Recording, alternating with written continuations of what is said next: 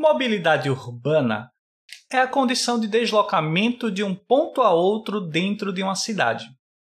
Deve haver meios fáceis, rápidos, baratos e acessíveis para promover esse deslocamento. Se você mora em um grande centro urbano, responda: você sente que essa mobilidade existe como é prevista na teoria? Fala, cabeção! Aqui é o professor Diogo Xavier e este é o nosso segundo de cabeça no tema.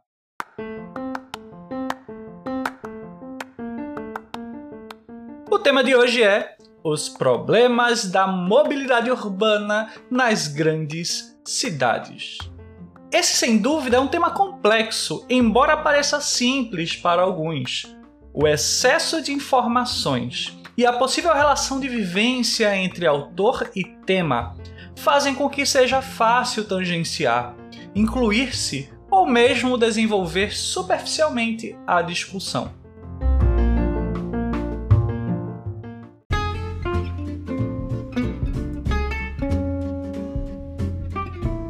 O nosso primeiro passo não é extenso, mas merece atenção identificar e entender as palavras-chave ou expressões-chave.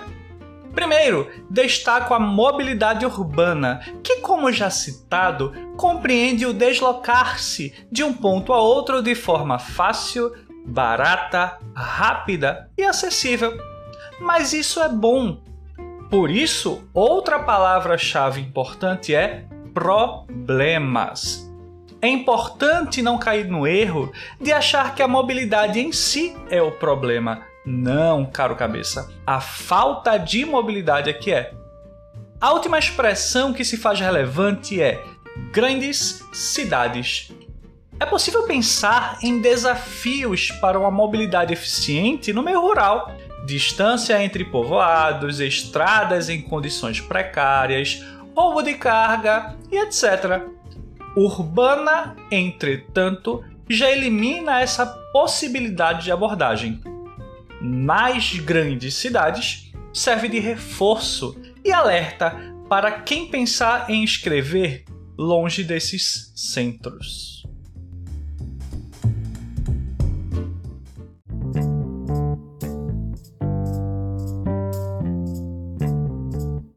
Entre esses estorvos que limitam a mobilidade, um dos primeiros aspectos sobre o qual você deve pensar são os congestionamentos, causados principalmente pelo excesso de veículos particulares nas vias.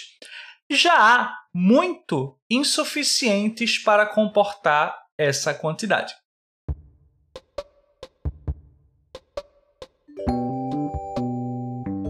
A história pode nos ajudar a entender a origem desse problema Inúmeros governos incentivaram a indústria automobilística como uma forma de desenvolver a economia, como no governo de Washington Luiz, cujo tema era Governar é abrir estradas. E o de Juscelino Kubitschek, o qual deu status à posse de veículo, aspecto abordado no texto 1 da proposta de tema. No governo Lula, o aumento de crédito e o abatimento de impostos para a compra de carro e moto deram um novo gás à indústria automobilística. Além disso, a Revolução Industrial, que tardou quase um século para se desenvolver no Brasil, acelerou o êxodo rural, aumentando o inchaço populacional nas grandes cidades.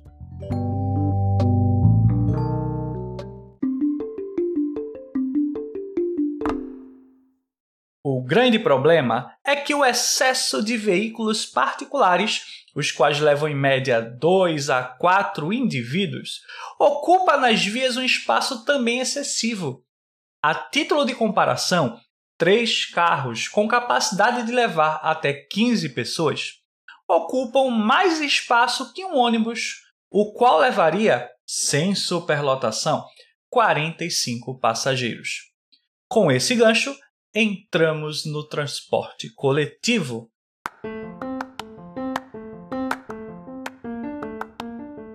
Os transportes coletivos são concessões, ou seja, serviços essenciais que o Estado permite ser prestados por empresas privadas, cabendo a ele regularizar e fiscalizar. Deveriam ser a principal forma barata e eficiente de deslocamento. O seu bom funcionamento levaria mais pessoas a aderirem a essa modalidade de transporte e diminuiria a quantidade de carros nas ruas. Entretanto, o transporte público não costuma ser barato nem eficiente. No segundo texto motivador da proposta, vemos alguns dados alarmantes, como o fato de que quase metade das cidades brasileiras não possuem sistema de transporte coletivo.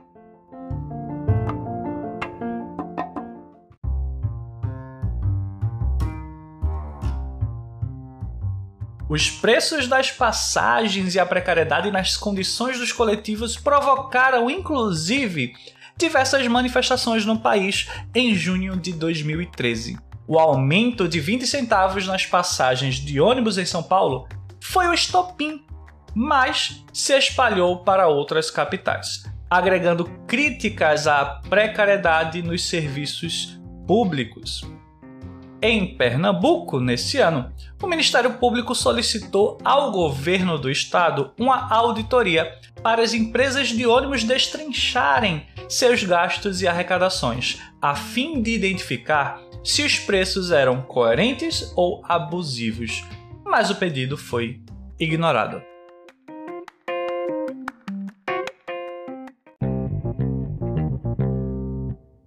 além de realizar manutenção nas frotas e aumentar a disponibilidade do transporte coletivo, para que pelo menos o preço seja compatível com a qualidade, é necessário fazer com que o seu deslocamento seja rápido, tornando-o mais atrativo.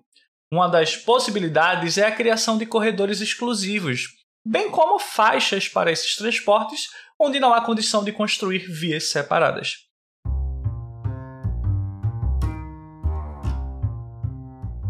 A variabilidade também é um fator importante. Transporte urbano, fluvial e marítimo, teleféricos, expansão de ferrovias, bem como a criação de vagões para passageiros com bikes e estações de aluguel de bicicletas, com gratuidade para alguns públicos. Enfim, são muitos os meios. Ignorando o fato de que as empresas de ônibus têm bastante influência política na maioria das capitais, mantendo o status quo, ou o estado das coisas, esses meios alternativos são viáveis e promissores, embora utópicos. Outro fator a ser destacado, ainda em relação ao transporte coletivo, é que persistem desafios para proporcionar acessibilidade a pessoas com deficiência. Nem todos os ônibus possuem elevadores, além de que as paradas não têm aviso sonoro sobre qual linha está passando no momento.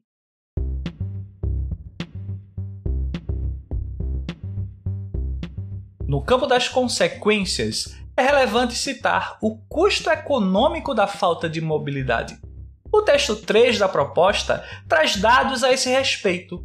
No geral, há prejuízos para a produtividade de empresas e para a saúde do trabalhador, bem como para o exercício do direito conhecido como ir e vir, explicado, em outras palavras, no inciso 15 do artigo 5 da Constituição Federal. Mas atenção! Esse direito não é impedido nessa situação, e sim dificultado.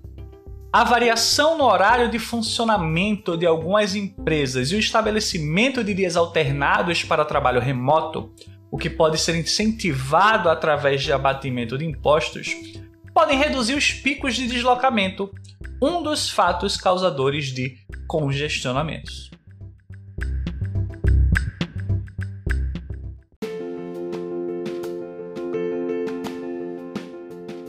Em suma, a questão da mobilidade urbana é simples, porém o excesso de informações pode atrapalhar o planejamento. Definir o problema central e pelo menos uma causa pode ajudar a construir melhor o planejamento do seu texto.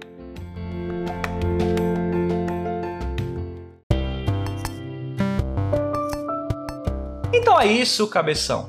Este foi o nosso segundo de cabeça no tema.